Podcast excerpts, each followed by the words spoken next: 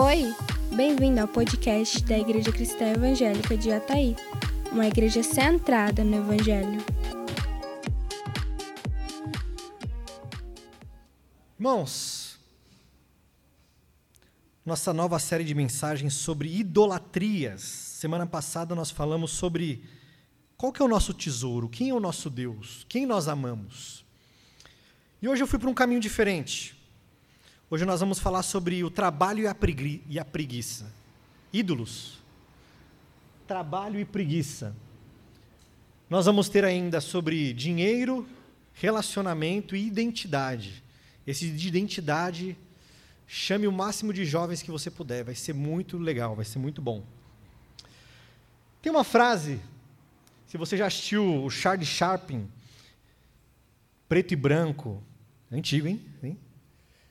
E ele vai fazer um discurso vestido de ditador. Ele cita essa frase: Não sois máquinas, homens é que sois. Oh, pode tirar o retorno para mim aqui, porque está tendo essa interferência de rádio. Está passando aqui a rádio de alguma antena, tá bom? Está me atrapalhando bastante. Só que tem gente que acha que é máquina. Tem gente que acha que aguenta trabalhar exaustivamente sem descanso. Só que ninguém é máquina. Ninguém aguenta. Ninguém pode dizer, eu não preciso descansar. Isso não existe. Então eu queria começar com essa frase: Não sois máquinas, homem é que sois. Irmão, e eu vou pregar de uma coisa que eu vivi muito. Eu trabalhei numa empresa que sugava tanto o meu corpo, a minha mente, a minha vida, que tinha hora que eu falava: Eu sou uma máquina, só pode ser. Para quem não lembra, eu trabalhava duas horas e meia do trabalho, algo muito comum em São Paulo, duas horas de, de caminhada para o trabalho, e duas horas e meia para voltar. Quantas horas só são de viagem? Muita gente faz isso lá, muita gente. Mas isso não era questão. Muita hora extra, muito trabalho, sábado e domingo, sábado e domingo. Até que o Phil, quem sabe aqui quem é o Phil, pastor Phil, que agora está dando aula lá no seminário, no inglês, pastor auxiliar, foi pastor auxiliar da Cristã Paulistana, chegou em casa, o Nu ainda pequenininho, olhou para mim, foi com os presbíteros visitar a gente, né?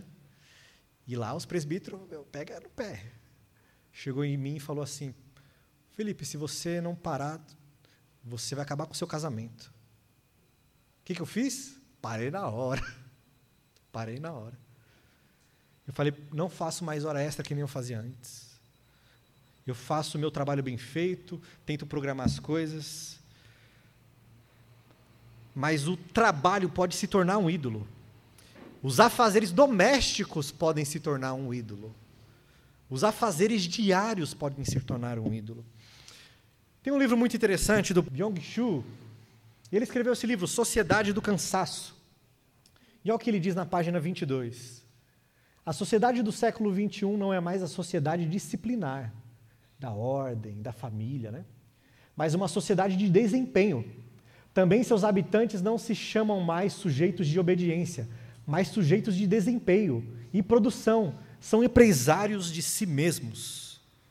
A gente é medido pelo tanto que a gente produz. A gente é medido por tanto que a gente ganha.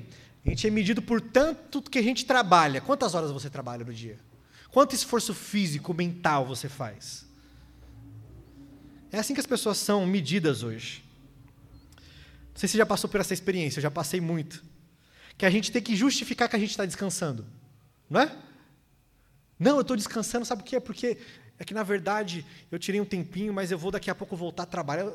A gente tem que se justificar que está parado, que está de boa no sofá, que está assistindo um filminho. Tem que falar, não, pai, eu estou assim porque eu já estudei, já fiz isso, já fiz aquilo. A gente tem que se justificar. É a sociedade que mais estressada que existe. O chefe pegando no pé, o chefe atormentando, você não produz nada, você é um mau funcionário, você tem que produzir mais. De novo esse erro, de novo aquele erro. É a sociedade do doping. Tem gente que para trabalhar toma remédio. Os caminhoneiros, de modo geral. Que trabalham sei lá quantas horas seguidas. Remédio. Um grande empresário que trabalha muito, que o telefone não para um segundo. O que, que ele fazia? Tomava remédio. Muito remédio. Ia no médico, estava com arritmia cardíaca. Estava passando mal. Mas de outra forma, obrigado. Mas de outra forma também, a, a sociedade do desempenho é: eu tenho que ser muito bom no que eu faço. Não basta ser medíocre, não basta ser simples. Você toca violão? Você tem que ser o cara. Você tem uma empresa? Tem que ser a melhor. Você faz pão, tem que ser o melhor. Você cuida da saúde pública, você tem que ser o melhor. Você tem que ser o melhor em tudo. E aí você fica em sociedade de comparação, o trabalho. Nossa, mas aquela pessoa ganha mais, mas aquele trabalho parece mais bem sucedido, mas aquele trabalho parece mais bem visto. E a gente fica numa sociedade de cansaço.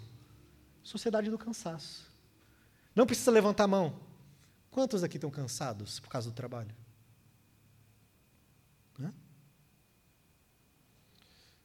O meu tempo é muito variado, né? Eu adapto muito. Eu tenho esse privilégio. Mas é, mas às vezes eu falo, ué, o que está acontecendo? Meu olho está piscando sozinho. Já aconteceu com você? De olho começar a piscar sozinho? De tanto cansaço? O trabalho pode se tornar um ídolo. O trabalho vai consumir a sua vida. Porque você não é uma máquina, meu irmão. Você vai morrer. Você vai acabar com a sua família. Você vai acabar com a sua vida.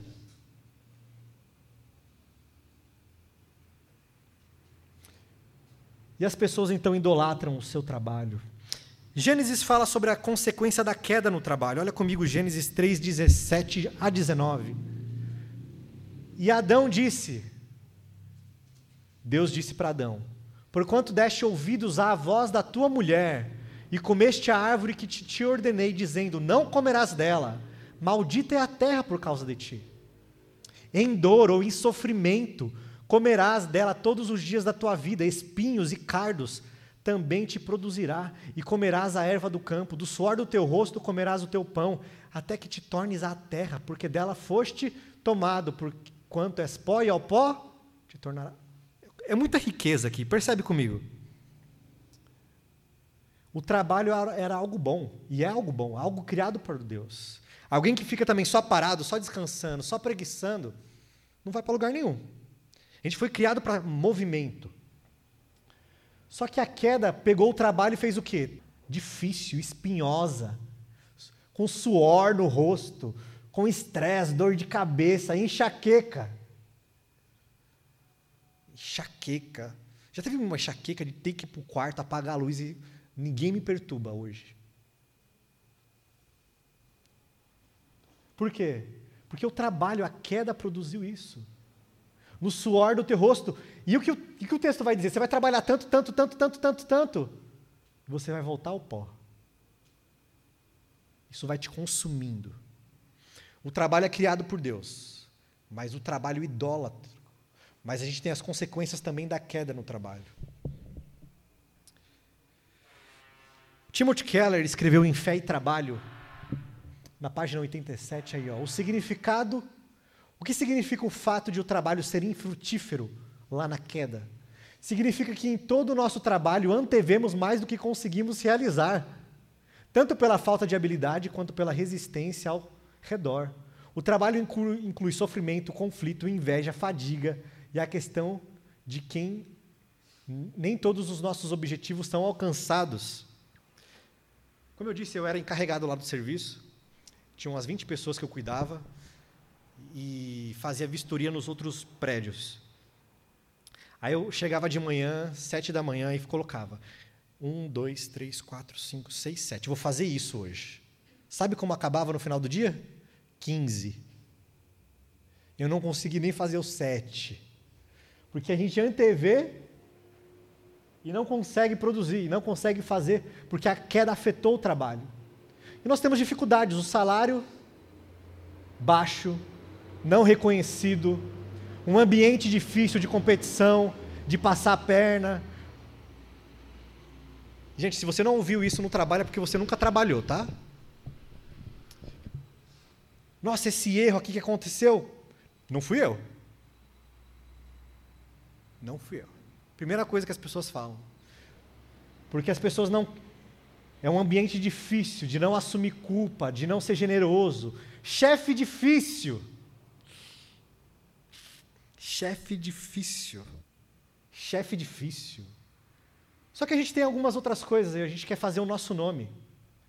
A gente quer ser o mais importante, o mais visto, o mais notado, o com o melhor currículo, o que mais produz, o que tem as melhores metas, o que conseguiu alcançar as melhores metas, o melhor empregado. Tem empresas que colocam né, o melhor empregado no mês. As pessoas tentam construir identidade no trabalho. O que, que você é? Ah, eu sou engenheiro, eu sou psicólogo, eu sou doutor. Não, você não é. Isso é sua profissão. Mas se apega tanto ao trabalho e nega a família, e nega os filhos, e nega o descanso. Por isso que Deus disse isso aqui, ó. Gênesis 2:2. E havendo Deus acabado no sétimo dia a obra que fizera, descansou. No sétimo dia de toda a obra que tinha feito. Sabe por que tem esse texto na Bíblia? Para você descansar. Se Deus descansou, você acha que é melhor que Deus? Você acha que é mais poderoso do que Deus? Mais forte do que Deus? Deus está dizendo: você não se basta. Você não é autossuficiente. Descanse. Celebre o descanso. No sábado você reconhece, de segunda a sexta, ou de segunda a sábado, ou que sejam os dias, é Deus que me deu trabalho, é Deus que me deu força, é Deus que me deu inteligência, é Deus que me deu de ficar acordado. Não foi os energéticos que você toma. Foi Deus. De te capacitar, de ter aquela ideia e solucionar os problemas. Quando a gente descansa, a gente reconhece que a gente não se basta, que a gente não é Deus, e a gente celebra Deus. Deus, o Senhor é o, é o Senhor de todos esses dias trabalhados, eu entrego ao Senhor. Na verdade, o Senhor que me deu força. Como a gente combate a idolatria ao trabalho? Uma das formas é descansar. Descansar.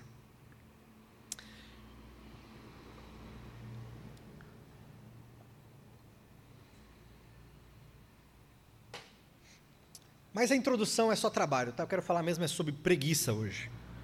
Porque eu já dei uma aula só sobre trabalho na igreja. Preguei uma série de uma hora só sobre trabalho. E nós temos a preguiça. E aí nós temos o Garfield, que talvez seja a pessoa mais preguiçosa que existe aí. Garfield, vem aqui. Ele vem de skate. Ó. Vamos falar sobre preguiça? Vamos. A segunda charge é diferente. Eu tive um problema para dormir. Fiquei revirando na cama a tarde inteira. preguiça também é idolatria não fazer nada, também idolatria. A gente vai ver isso em seis pontos breves.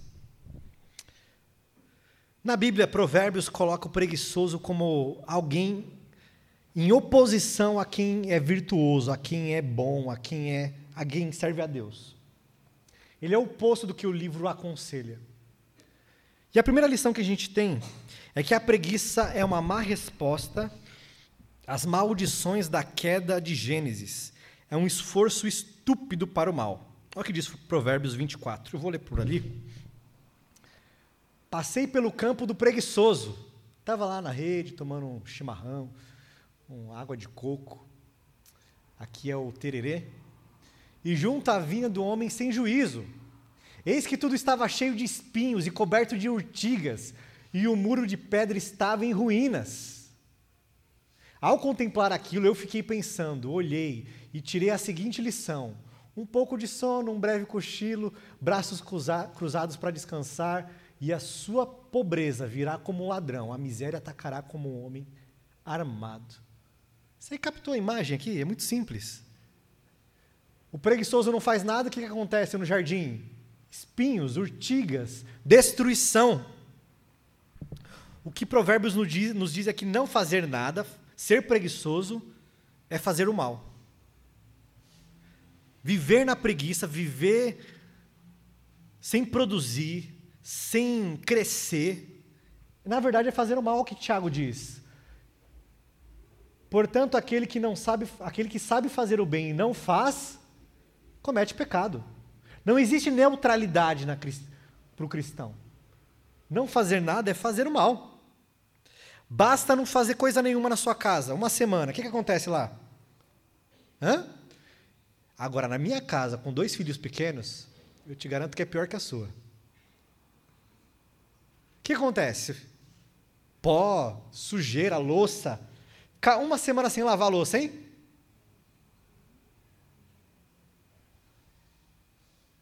Uma semana sem carpilar o terreno da chácara lá.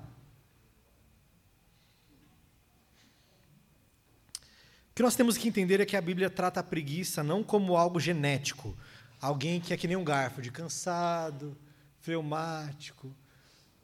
Se ele tem duas tartarugas, uma foge, a outra não foge porque ele está sentado nela. Não é algo genético, é algo espiritual. Preguiça. É o mais grave do pecado da preguiça, não é ficar à mostra do que ainda não fizemos e já devíamos ter feito. O mais grave pecado da preguiça é ficar à mostra que o Espírito Santo ainda não fez em nós. É para você estar tá crescendo espiritualmente, só que você está na mesma. É para você estar tá mais parecida com Cristo, mas está na mesma. É para estar tá produzindo mais, ganhando alma, e está na mesma. É para estar tá construindo pequenos grupos, discipulando pessoas, servindo a Deus, servindo no trabalho, servindo aos outros, servindo ao próximo. Só que o Espírito Santo não está agindo em você, você não está crescendo. Irmão, nunca me diga, por favor, que você é assim. Isso não é bíblico. O texto diz que o Espírito Santo opera em nós, constantemente nos conformando à imagem do seu filho. Se isso não acontece, você não está crescendo. Você é um preguiçoso. Um preguiçoso. É por isso que a Simone pega no meu pé. E eu falo, é verdade. É verdade. O mais grave no pecado da preguiça não é ficar à mostra. Ah, eu não produzi, eu não fiz é que o Espírito Santo não está, ainda não fez. Não fazer nada é produzir o mal. Segunda lição. A preguiça. Opa. A preguiça é uma burrice. Aqui no meu está dois, mas aí está três, tudo bem. A preguiça é uma burrice, é falta de clareza. Olha que Pedro diz aí. 2 Pedro 1, do 5 ao 9. Por causa disso, concentrando, concentrando todos os seus esforços, acrescentem à fé que vocês têm a virtude. A virtude, o conhecimento. Ao conhecimento, o domínio próprio. Ao domínio próprio, a perseverança. A perseverança, a piedade. A piedade, a fraternidade. A fraternidade, o amor. Porque estas qualidades estão presentes e aumentando cada vez mais. Farão com que vocês não sejam nem inativos. Qual que é outra palavra para inativo? Preguiçoso, nem frutífero, no pleno conhecimento do nosso Senhor Jesus Cristo. Pois aquele que não tem estas coisas é cego, não compreende, não vê, não entende, não captou a mensagem, vem do sol que está perto e se esqueceu da purificação dos seus pecados antigos. Agora vai doer. Agora o negócio aqui é bravo.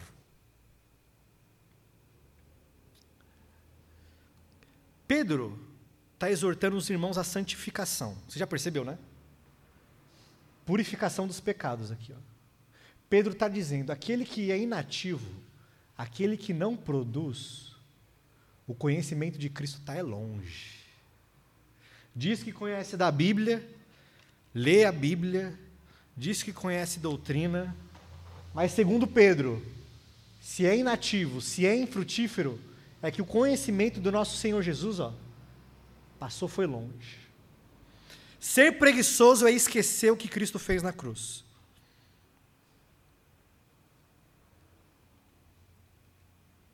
Olha o que diz esses textos. Nós tornamos a igreja escrava da nossa velha personalidade. Eu disse uma coisa ontem para os casais, quero repetir para vocês aqui. A Simone vai casar ainda, vai estar tá casada com umas 10 versões de mim até eu morrer. Por quê? Porque eu estou em transformação contínua. Espero que seja sempre para melhor. Porque na Bíblia essa é a ideia, para melhor. Então ela vai ter 10 versões de mim. Quem sabe um dia você consiga-se, meu amor, uma pessoa bem romântica no final da minha vida, né, um velhinho, quem sabe. Mas tornamos a igreja por falta do, conheci do conhecimento de Cristo escrava da nossa personalidade, em vez de servirmos como uma nova criatura de Deus que ele nos oferece. Por irônico que pareça, a preguiça torna-se um trabalho pesado. Você não sai do lugar, você não consegue se mover. A liberdade para que o Espírito Santo haja e que realmente alivie esse peso. A preguiça é não conhecer realmente a Cristo, segundo Pedro. Quarto, a preguiça é uma negligência sem esperança ou desesperançosa. Hebreus, capítulo 6, do versículo 11 a 12. Desejamos que cada um de vocês continue mostrando até o fim. Bonito esse até o fim, né? Podia não ter aqui, ó, mas está até o fim. O mesmo empenho. Eita, irmão, se eu tivesse o mesmo empenho na minha juventude. Eu, ainda sou novo, mas se eu tivesse o mesmo empenho da juventude. Para a plena certeza da esperança. Para que não se tornem preguiçosos, mas imitadores daquele que pela fé e pela paciência herdam as promessas. Vamos contextualizar para nós aqui? O livro de Hebreus é escrito para uma comunidade que está passando por perseguição, uma comunidade que está sofrendo de todos os lados. Você vai comprar lá no comércio, eles falam: oh, você não vai comprar aqui não, você é crente. Eles são caluniados, eles são maltratados. E o autor de Hebreus, que a gente não sabe quem é, olha para o povo da igreja e diz: esse povo está desanimado. Essa turma aí está preguiçosa, está inativa. Precisa cantar, vivifica a tua igreja. Eles estão cansados. Como resultado, Hebreus 10, 25, todo mundo sabe de cor, né? Não deixamos de congregar como é costume de alguns. Porque o sintoma da preguiça é parar de ir para o culto, segundo Hebreus. Eita Deus, fala Deus. A carta funciona como um aviso para esse tipo de pessoa. Você está morrendo. Você está, em vez de progredir, você está diminuindo. Eu ia cantar musiquinha, não cantei. Hoje, leia a Bíblia e faça oração com as crianças. Mas o que diz a canção? Leia a Bíblia, faça oração, devia ter sirva, porque é a tríade do crescimento se quiser crescer. Quem não ora e a Bíblia não lê e não serve, não irá crescer. Não irá crescer. É o que Hebreus está tratando aqui. Os irmãos não estão crescendo, eles estão diminuindo. Eles estão voltando.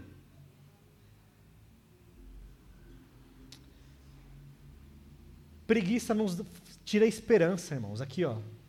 Tira a esperança tira a vida, tira a alegria de Cristo, tira o brilho no olho, tira a empolgação, tira aquilo que nos deixa firmes de verdade. Porque o que te deixa firme de verdade não é sua conta bancária, ainda que seja importante.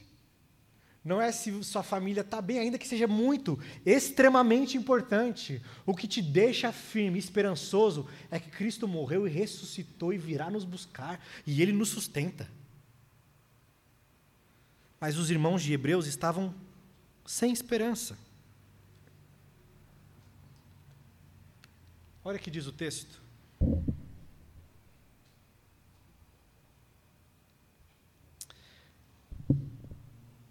A preguiça não é terrível porque corrói nossa confiança em nós próprios. Se fizer isso, é melhor que aconteça. A preguiça é terrível porque corrói nossa confiança em Deus.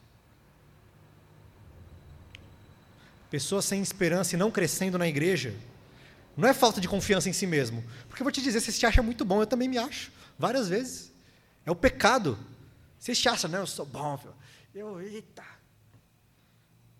A falta de crescimento espiritual, a preguiça espiritual, o desenvolvimento cristão, a falta de comunhão entre os santos, é falta de confiança em Deus.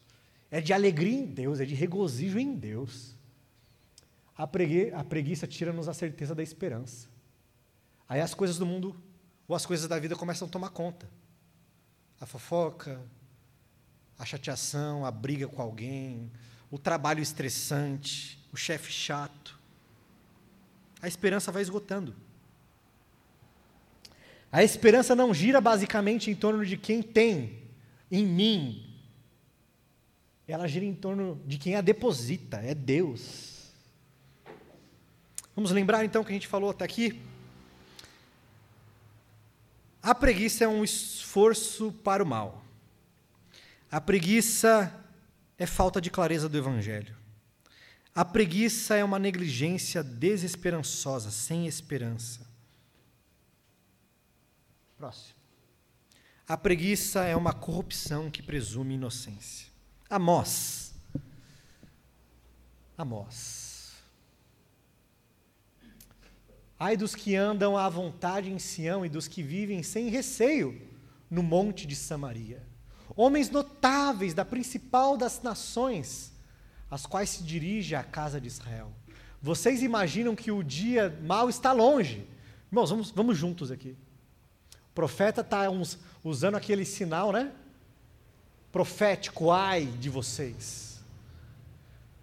E esse pessoal de Samaria aí, de Israel, está dizendo: ah, tudo sossegado.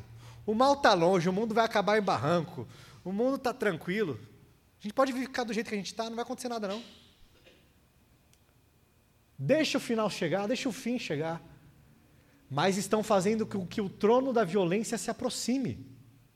Vocês dormem em camas de marfim e se espreguiçam sobre os seus leitos. Os sacerdotes, os líderes pegavam as ofertas da igreja e compravam esses bens para eles descansarem e ficarem na preguiça. Comem os cordeiros dos, do rebanho, os bezerros que estão na engorda. Ficam cantando à toa. Deixa a vida me levar, vida leva eu.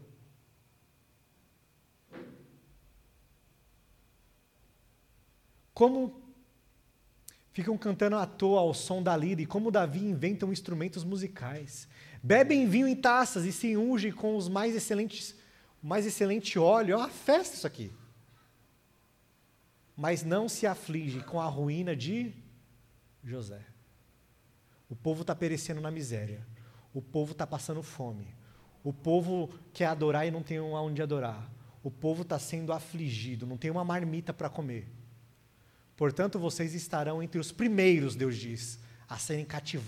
a serem castigados, a serem levados para o cativeiro. E cessarão as festanças dos que gostam de se espreguiçar. Uau! A preguiça é uma corrupção que presume inocência. Eles estão achando, deixa a vida me levar, sou inocente. No fim, isso aqui não vai dar em nada. Não devo nada a ninguém.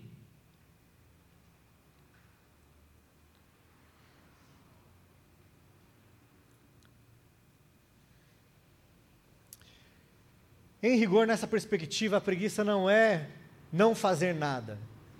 Isso remonta ao primeiro ponto, né? É fazer o mal sob disfarce. É servir sobre disfarce, é estar na igreja, é estar, contribu é estar fazendo as coisas, mas disfarçadamente, preguiçosamente. É o sinal prático de que nos perdemos em jogos de aparências para mascarar a qualidade que nos falta. Pesado, né? Pastor, que sermão pesado esse aí. É o que a Amós está nos dizendo. A preguiça mascara quem nós somos, para mascarar a nossa santificação. O que é, para esses homens fazerem, irmãos? Esses aqui, ó, homens de Deus, de Israel.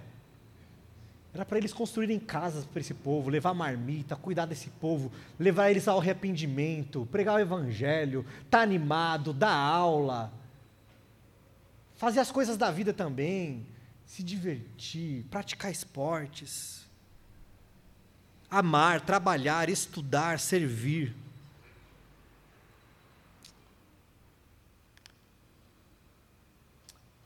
Sexto, só mais dois, esse mais um.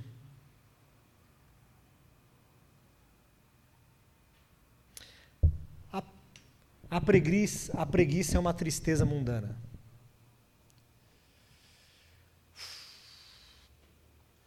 Segunda Coríntios capítulo 7.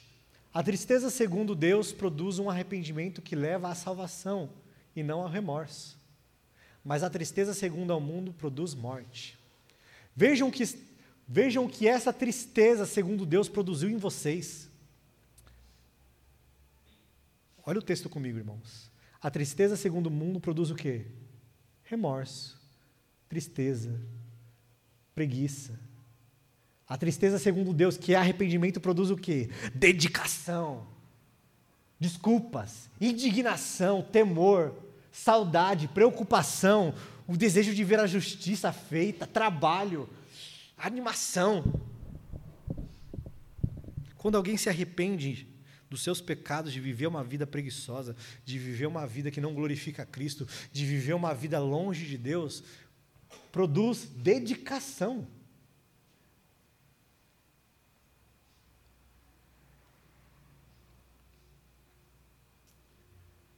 A partir do momento em que o arrependimento aparece, é porque Deus está agindo.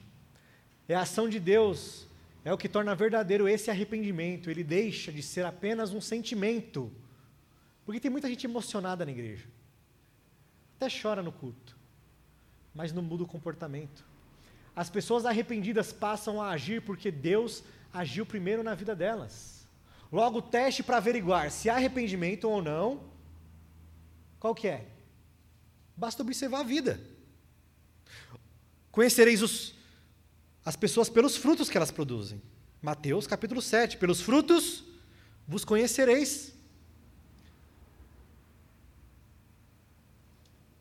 Se há muita tristeza, mas as nossas ações permanecem as mesmas, é sinal que o que está acontecendo não é a ação do Espírito Santo, é apenas atrição. É nada. Arrependimento segundo Deus produz vida. Esses apontamentos eu tirei de um livro chamado Seis Sermões da Preguiça, do Tiago Cavaco, pastor da Batista lá da Lapa. E ele mesmo diz isso aqui, ó. O oposto da preguiça não é trabalhar. Não é mais trabalho, mais horas extras. O oposto da preguiça é a alegria. Quem é preguiçoso é porque não anda muito alegre, não anda muito contente, não anda muito feliz, não anda muito animado. Tá dopado de Netflix, de YouTube, de Instagram, de séries, de ir para fazenda, sei lá. De. A preguiça, o oposto da preguiça é falta de alegria, falta alegria, falta uma pulsão aqui dentro, falta uma razão para viver. Falta uma identidade que não é construída no trabalho, no fazer, é em Deus. Quando no futuro voltarmos a pensar sobre o pecado, esse pecado, que o antídoto que nos ocorra não seja atividade. A preguiça é nefasta, sobretudo porque nos retira do circuito da alegria divina. Não tanto porque nos impede de elaborar. Quem anda na preguiça está impedido de viver a abundância que Deus tem. É isso que o texto está dizendo. De desfrutar o que Deus tem. E ele continua. O trabalho é companheiro da alegria, não adversário da alegria. Que corre por gosto, não cansa, diz o povo corretamente. Daí que, a, que o maior prejuízo que a preguiça pode causar é a perda da satisfação em Deus, não o baixo índice de produtividade. Não trabalhamos para provar o nosso valor, o nosso desempenho, quem somos, a nossa identidade, que a gente existe, que a gente é muito bom. Trabalhamos para provar a doçura que já, não, já nos foi dada por Deus. Quando eu estou lá, enfurnado nos livros, lendo, pesquisando, vendo ilustrações, eu estou desfrutando da doçura de Cristo. Quando eu estava lá guiando, guiando lá 20 pessoas, pegando no pé, ou chega cedo, ou seu horário e tal. Eu estou provando da doçura de Cristo, uma alegria que vem de Cristo. O trabalho não é mais chato. Quando eu estou lá ajudando minha esposa a passar pano na casa, com o nenenzinho no colo, eu estou provando da doçura de Cristo. Toma cuidado se você está enfurnado aí nas mídias sociais, sem fazer nada. Veja, preguiça não é descanso. Preguiça não é a mesma coisa que descanso. Descansar é uma coisa, preguiça é outra. Por último, e a gente termina aqui. Espero que vocês tenham diferente, né, gostado do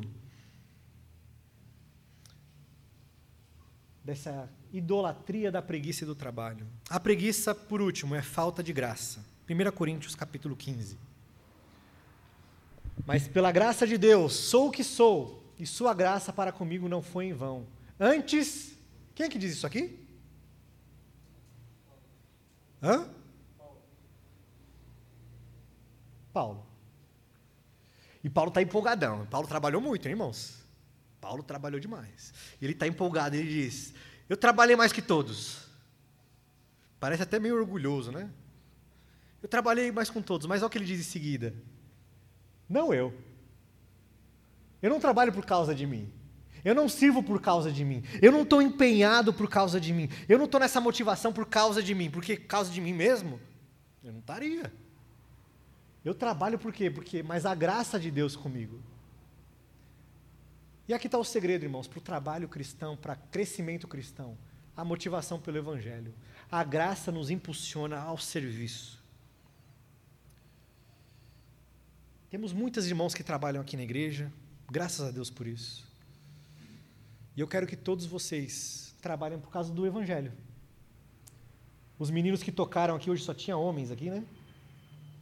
Estão animados por causa de Jesus. Puxa, tem que ir para o ensaio. Não. Estou animado, Jesus. Eu vou provar da doçura dele. Isso no nosso trabalho, isso com o nosso cônjuge, isso na nossa, na nossa corrida. Preciso começar a fazer, inclusive, uma. João 5,17.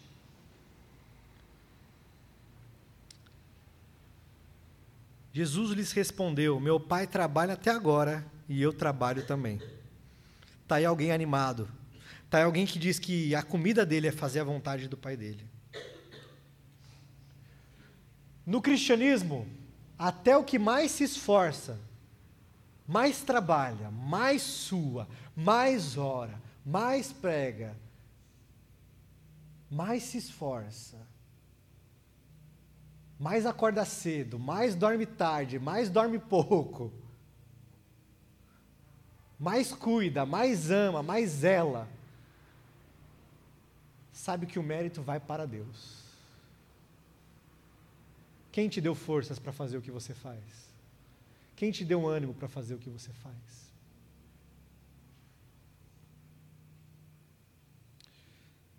Bom, se você anda triste, anda desanimado, falta a alegria de Deus em você então. Vamos orar? Senhor Jesus, obrigado, Jesus, pela tua palavra. O meu trabalho não me define. Antes de ser pastor, antes de ser alguém que ensina, eu sou filho de Deus. Essa é minha identidade. Não é mestre, é filho de Deus.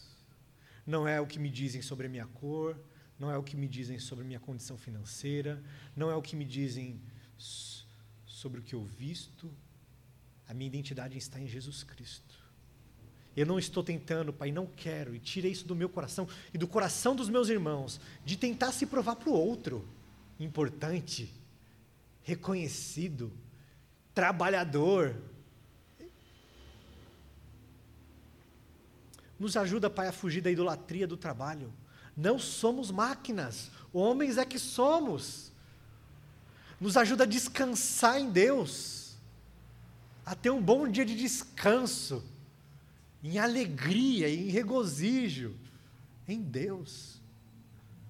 Nos ajuda a lidar com as consequências da queda no trabalho, com o chefe, com a produção, com o cansaço, com o estresse, com a identidade, com o salário, com as dores, com a enxaqueca, nos ajuda. E que não idolatremos o nosso trabalho.